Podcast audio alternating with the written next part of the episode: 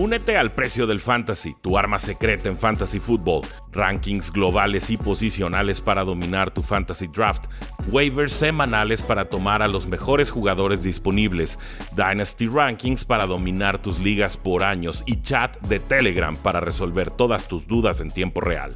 Visita stam.store diagonal precio NFL o da clic al link en este episodio para suscribirte.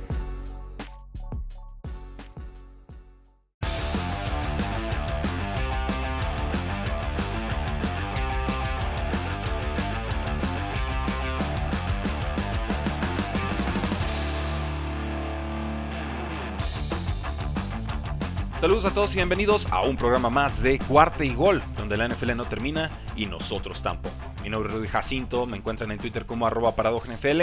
No alcancé a subir episodio el día viernes y pasó muchísimo hoy también en día lunes, así que vamos a recapitular todo lo que sucedió en este fin de semana. Primero, Deshaun Watson, nuevo quarterback de los Cleveland Browns. Cleveland manda su primera ronda del 2022, 2023 y 2024, además de una tercera ronda del 2023 y una cuarta ronda del 2024. Incluso el día de hoy se confirmó que van a mandar un pick más, que es la cuarta ronda del 2022, es decir, el pick 107 global de este próximo draft. En total son seis selecciones de draft de altísimo valor y me parece que los Houston Texans logran maximizar lo que ofrecía Deshaun Watson en esta agencia libre. A cambio, bueno, reciben al quarterback los Cleveland Browns y también consiguen una quinta ronda que es mera propina realmente. ¿Qué hace este movimiento Cleveland? No han encontrado un mariscal de campo franquicia en muchísimo tiempo. Ya estaba rota la relación con Baker Mayfield y estaba claro que estaban buscando un quarterback top, un quarterback franquicia.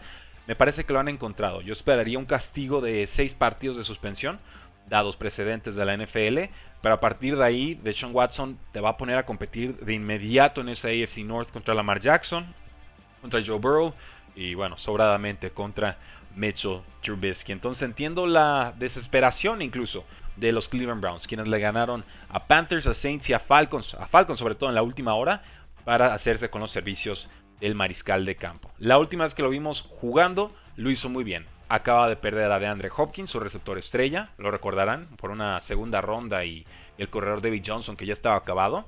Y jugó bien, muchos touchdowns, más de 4.000 yardas. Y ya después en el offseason pide su trade y empieza todo este desastre legal, ¿no? Algo que lo va a estar persiguiendo a lo largo de su carrera, pero que ciertamente legalmente no le impidió seguir como ciudadano libre, de a pie y por supuesto seguir trabajando en la NFL. Entonces, entiendo el movimiento de los Cleveland Browns. Me parece que, que sí, que ese es el precio de un Deshaun Watson, de un quarterback top 5 con 26 años que te puede dar todavía, en teoría, 14 años de rendimiento top. Y el roster ya está bien armado, ya tiene una buena línea ofensiva, está Nick Chubb y Kareem Hunt como buenos corredores, está Mari Cooper que llega por la vía del trade, siguen hablando con Jarvis Landry, le aplicaron la etiqueta de jugador franquicia David Njoku, y en defensa tienen buenos pass rushers y algunas piezas en secundaria. Muy mejorable la defensa, pero creo que ese será el enfoque de este draft. Y claro, tenemos que mencionar los 230 millones completamente garantizados que le dieron a Deshaun Watson como reestructura de contrato. Tener tanto dinero garantizado sí o sí va a transformar la forma en la que la NFL hace negocios. Normalmente te dan un porcentaje garantizado y otro por bonos e incentivos, la única liga profesional de los Estados Unidos que así se maneja, una situación que hemos estado criticando en tres si fuera en su momento, cuarto y gol ahora durante varias, varias temporadas, porque finalmente nadie está más expuesto a una lesión a que se le acabe de volada la carrera que un jugador y el hecho de estarle medio garantizando, medio no, el dinero de su contrato siempre me ha parecido ridículo. Kirk Cousins vino a cambiar esto, él ha estado cobrando dinero 100% garantizado desde hace rato, Marcus Lawrence también lo ha estado logrando como pass rusher de los, de los Dallas Cowboys. Y ahora de Sean Watson lo consigue. Que si era la figura que queríamos para que consiguiera tanto dinero garantizado, no, que si lo merece o no, eh, por sus actitudes extracancha o lo que sea, yo ahí ni siquiera me meto. Lo único que sé es que esos 230 millones de dólares completamente garantizados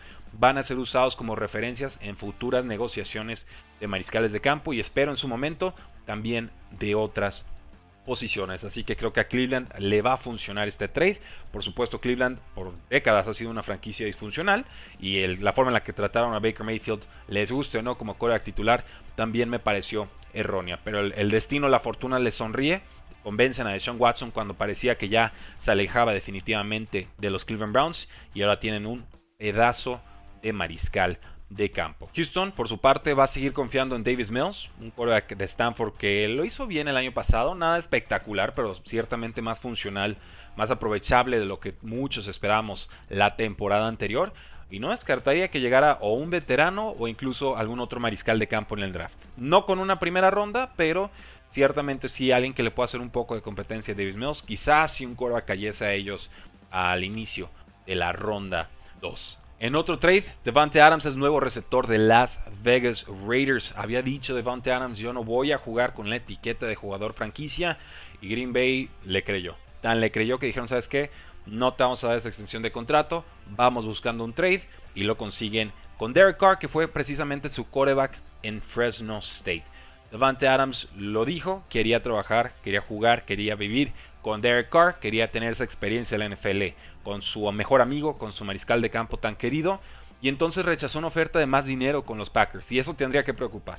Que tu receptor estrella diga, ¿sabes qué? Me estás dando más dinero, pero no, yo quiero irme, adiós, gracias. Cuando justo acabas de renovar, de extender a, Aaron Rodgers, preocupa. Creo que es un foco rojo ahí para esta directiva, que no le fue del todo mal. Los Packers reciben una primera ronda, que será el pick número 22 de este año, y una segunda ronda también de esta campaña, que será el pick número 53 global. Buenos picks para conseguir más receptores, pero difícilmente vas a igualar lo que te ofrece un Devante Adams, que para mí es el mejor receptor de toda la NFL. El trade además llegó con una mejora contractual para Devante Adams, una extensión de contrato por 5 años y 141 millones de dólares. Va a estar promediando 28 y un cuarto millones de dólares por temporada.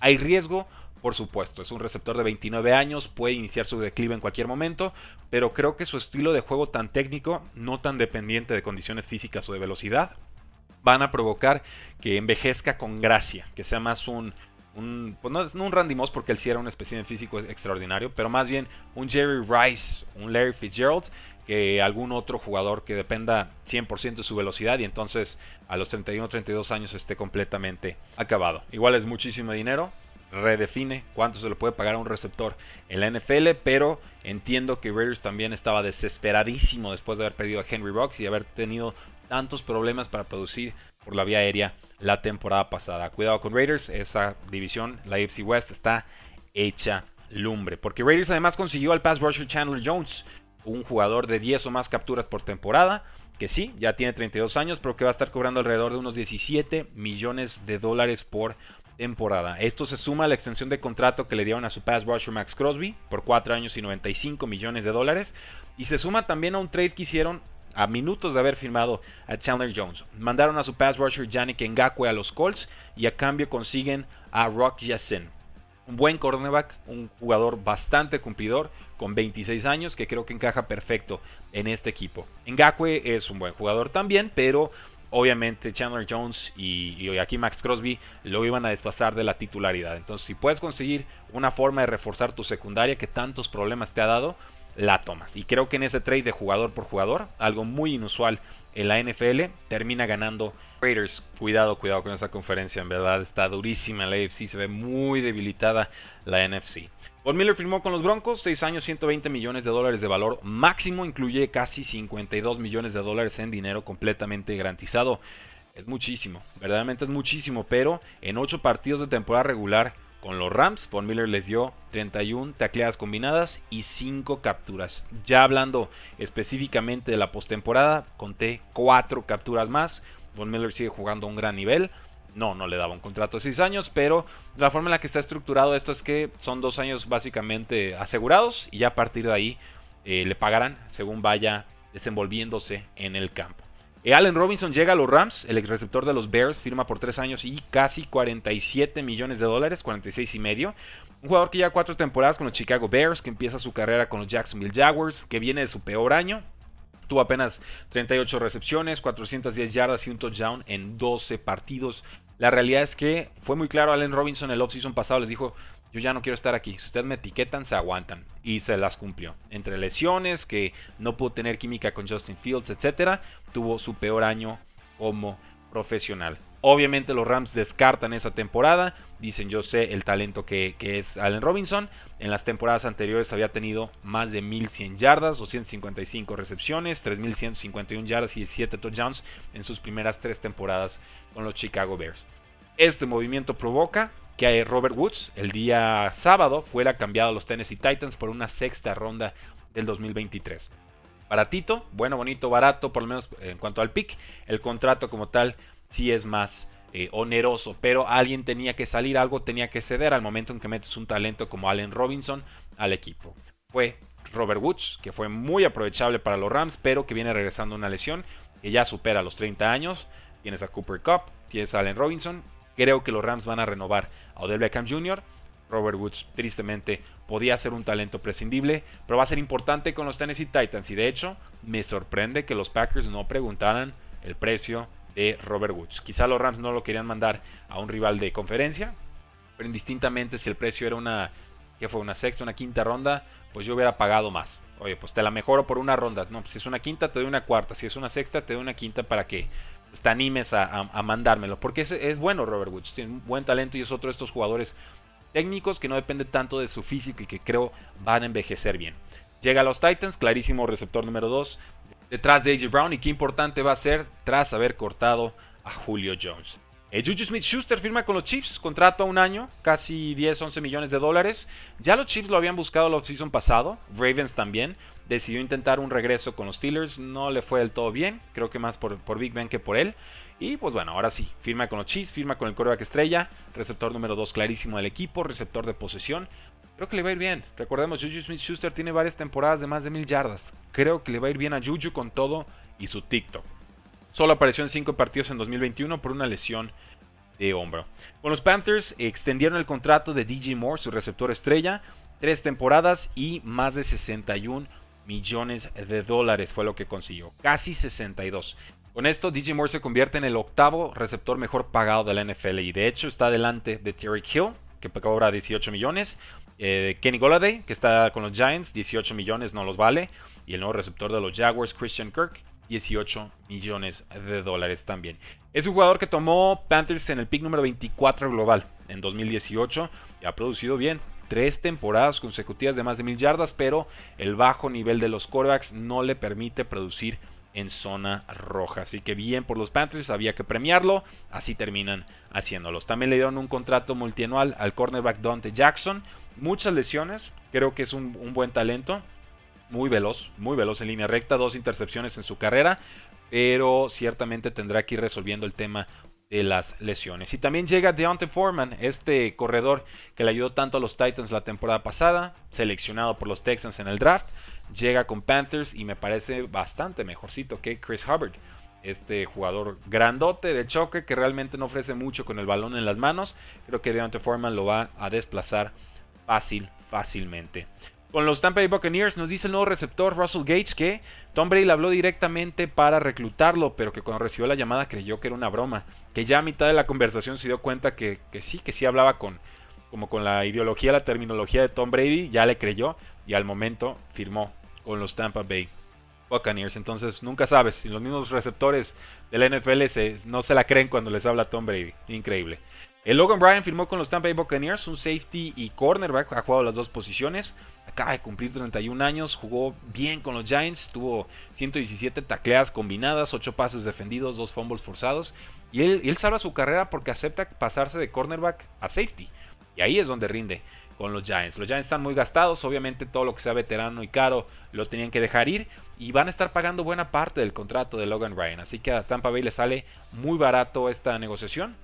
Logan Ryan es un expatriota, entonces sabemos que Tom Brady también levantó el teléfono y le dijo, vente para acá, gran ayuda para los Tampa Bay Buccaneers.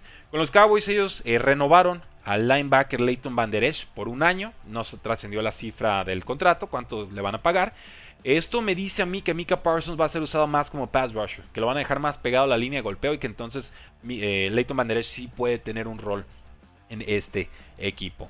Eh, apareció en 17 partidos la temporada pasada, había estado sufriendo con lesiones de collarín, por supuesto de cuello, y se había perdido 13 partidos en las últimas dos campañas. Entonces, bien por él.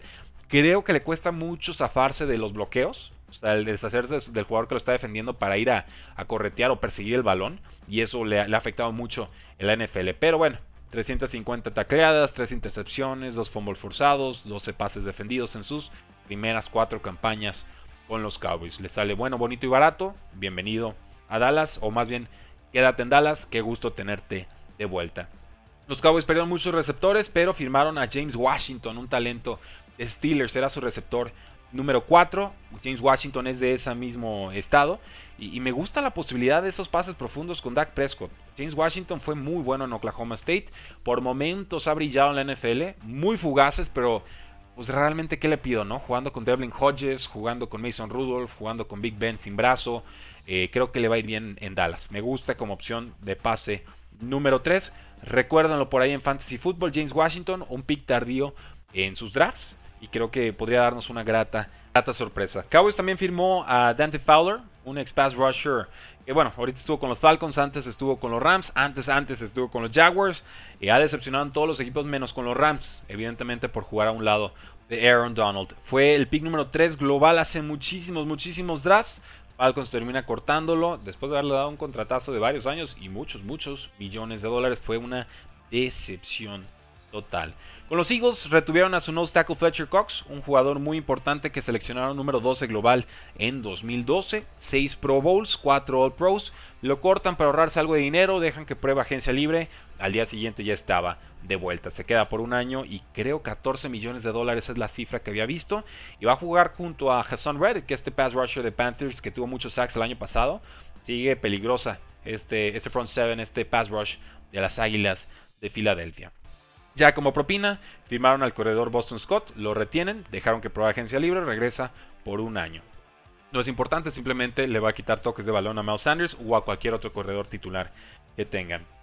A quien no le ha ido bien en esta offseason creo es a los Patriotas de Nueva Inglaterra. La lista de bajas es importantísima. El cornerback JC Jackson era el número uno. El centro Ted Karras, el guardia ofensivo Shaq Mason, el running back Brandon Bolden y también perdieron al fullback Jacob Johnson.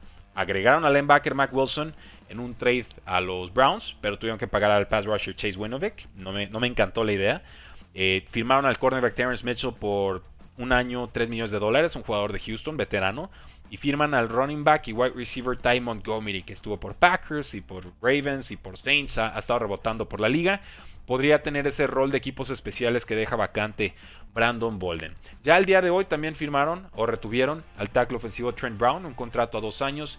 No han trascendido las cifras. Espero por los Patriotas que sea un contrato descontado. Pero ciertamente Bill Belichick está muy dormido en esta agencia libre. Eh, sobre todo el trade por, de Shaq Mason no, no me gusta.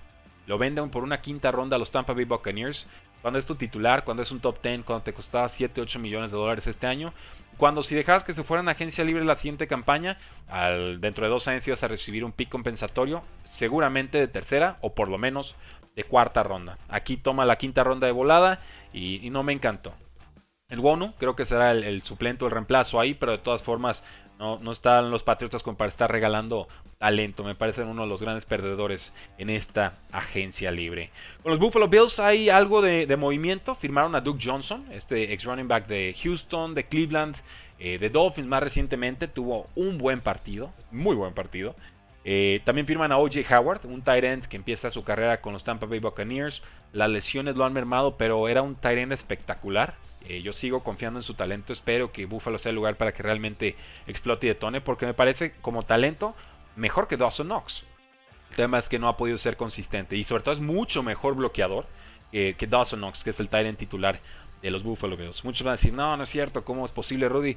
Vean cómo entraron los dos jugadores de colegial y van a entender eh, lo que podría ofrecer todavía OJ Howard a los Buffalo Bills. Me encanta esa contratación. De todas formas, para Fantasy Football, Dawson Knox sería el titular hasta nuevo aviso, pero sí creo que OJ Howard le va a bajar targets, le va a bajar ese techo de producción a Dawson Knox.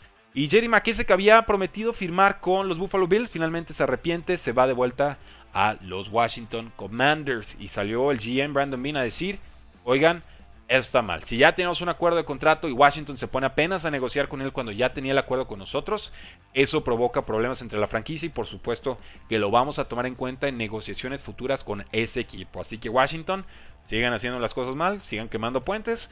A ver al rato si nadie quiere hacer negociaciones con ustedes de por sí. Con los Chicago Bears tenemos a Baron Pringle, este ex receptor número 2, diría yo, de los, de los Chiefs el año pasado.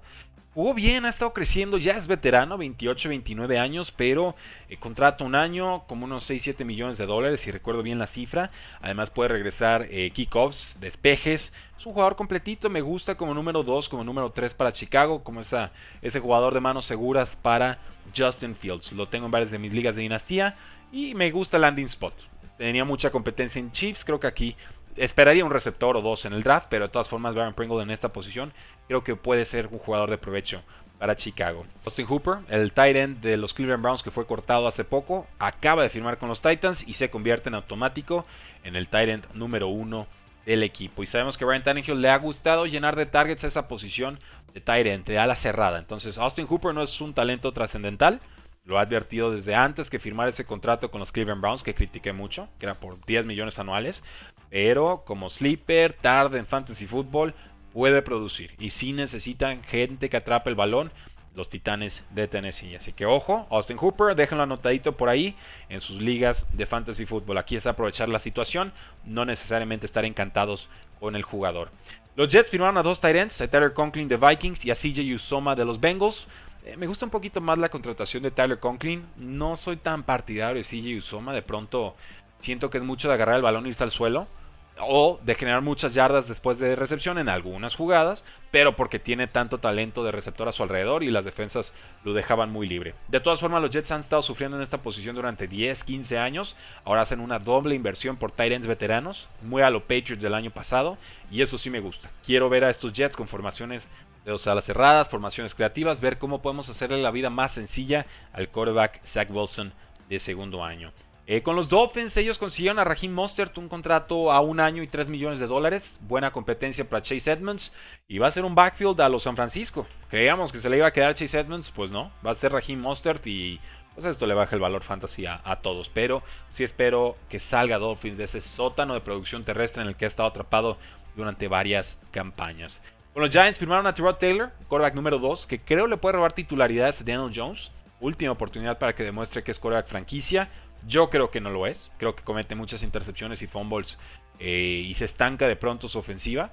Y por eso Trevor Taylor, un veterano ya consagrado, un suplente de garantías, podría producir, eh, sobre todo porque hay un cambio de régimen. Los que tomaron a Daniel Jones ya no están en el equipo. Dave Gettleman ya fue despedido, ya no puede hacer excusas para protegerlo. Así que o a producir o a sentarse en la banca. Los Giants también firmaron al Tyrant Ricky Seals Jones, el Tyrant número 2 de Washington el año pasado. Tuvo varias titularidades, me parece que lo hizo bastante bien. En automático es el Tyrant número 1 del equipo. Recuerden que cortaron a Evan Engram, que ya está en Jacksonville, y que cortaron también a Kyle Rudolph, quien todavía no tiene equipo. Tras perder a CJ Usoma, los Bengals firmaron a Hayden Hurst, un Tyrant que fue seleccionado en primera ronda por los Ravens antes de Lamar Jackson, qué tristeza. Eh, fue cambiado a Falcons por una segunda ronda. Qué tristeza también hacer ese trade y se criticó en su momento. Pero creo que llega a un buen, buen puesto. Aquí no va a ser la prioridad ofensiva del equipo bloquea bien, atrapa bien el balón, no es un super atleta ni mucho menos, pero eh, ya no tenía mucho que hacer Hurst en Atlanta. Estaba Cal Pitts, le robó la chamba, había que buscar una nueva oportunidad y encuentra una de oro. O sea, Bengals va a estar peleando, va a estar con ofensivas explosivas los próximos años. Otro jugador que puede ser buena opción de streaming en fantasy football. Con los Steelers consiguen a Mouse Jack, un linebacker de los Jaguars que hace una decepción. Es un contrato a dos años y 16 millones de dólares. Tuvo casi 110 tacleadas la temporada pasada. Y ha tenido muchas tacleadas, pero realmente lo, agarran mal parado. No ha sido ese talento trascendental que se esperaba desde el draft.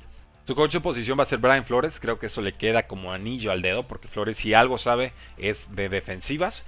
Y también terminaron cortando los Steelers a su linebacker Joe Schobert. Así que Devin Bush y Miles Jack serán ese 1-2 en la posición de linebacker. No descarto que llegue uno más por la vía del draft. Eh, comentamos que Julio Jones fue cortado por los Titans, solo apunto aquí. Todavía no ha sido contratado por ningún equipo. Podría verlo con los Packers y también podría verlo, como no, con Matt Ryan, que ahora es el nuevo quarterback titular de los Indianapolis Colts. Un contrato eh, que se le va a respetar. Lo que tenía con Falcons es lo que estará cobrando con los Colts. Y lo consigue Indianapolis por una tercera ronda de draft. Baratísimo. Carson Wentz acaba de costar dos segundas rondas. Una tercera por Matt Ryan. Todos los días. Yo encantado de tomarlo. Y después de ese movimiento, los Atlanta Falcons firmaron a Marcus Mariota un contrato a dos años que creo eh, le queda como anillo al dedo también. Va a producir, tiene movilidad, ha estado de suplente varias temporadas. Se reencuentra con coaches de Titans. Esto le va a ayudar muchísimo. Con Arthur Smith, que estuvo trabajando con él tantos años en Tennessee. Creo que llega a un puesto ideal. Le van a poner competencia, por supuesto. Un novato que presione para, ganarle la posición. Pero creo que Marcus Mariota merecidamente tiene una nueva oportunidad de titularidad ante sí. Y James Winston renovó con los Santos de Nueva Orleans. Ninguna sorpresa ahí.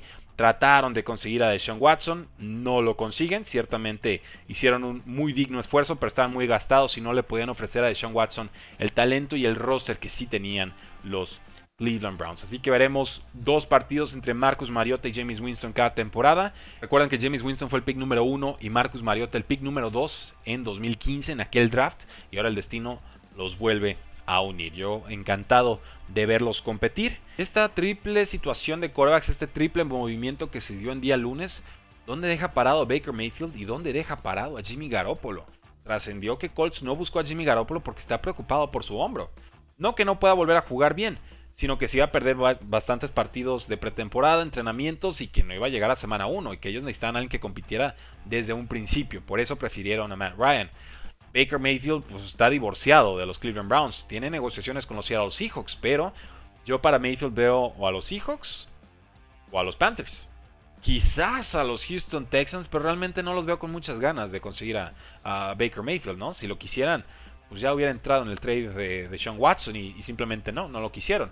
Trascendió también que un equipo le pidió un pick a los Cleveland Browns para tomar el contrato de Baker Mayfield, que está en su quinto año, en su opción de quinto año, que es una opción que tienen los contratos de primera ronda. Y ese equipo básicamente, que es anónimo, nos está diciendo que Baker Mayfield no vale lo que cobra. Entonces, si quieres que te lo quite de tu roster, me vas a tener que pagar, porque yo voy a tener que pagar ese, ese dinerazo que no va a desquitar o que no creo que vaya a desquitar en el campo. Uf, qué, qué difícil escuchar eso si eres Baker Mayfield, pero Tampoco es que Cleveland haya hecho mucho por mantener alto su valor en esta agencia libre, ¿no? Lo, sepultaron literalmente antes de que se resolviera lo de Sean Watson.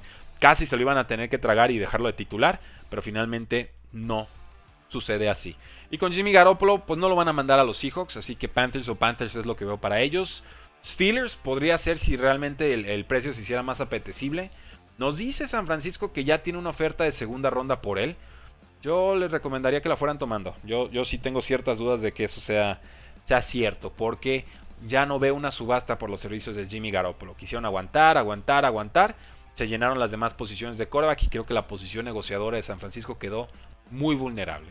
Igual ese era el plan, querían ponerlo a competir con Trey Lance sin decir abiertamente que no confían tanto en Trey Lance, no sé, especulo, pero si el plan era cambiarlo, creo que San Francisco abusó. Creo que se le pasó el de cocido el arroz. Creo que había que moverlo antes. Veremos en qué termina todo esto. Pues ahí lo tienen, damas y caballeros. Mucho movimiento que se está dando en la NFL, sobre todo en la posición de coreback. En youtube.com diagonal cuarto y gol para que se suscriban y activen campanita de notificaciones. Ahí está el link en los comentarios de este episodio de podcast.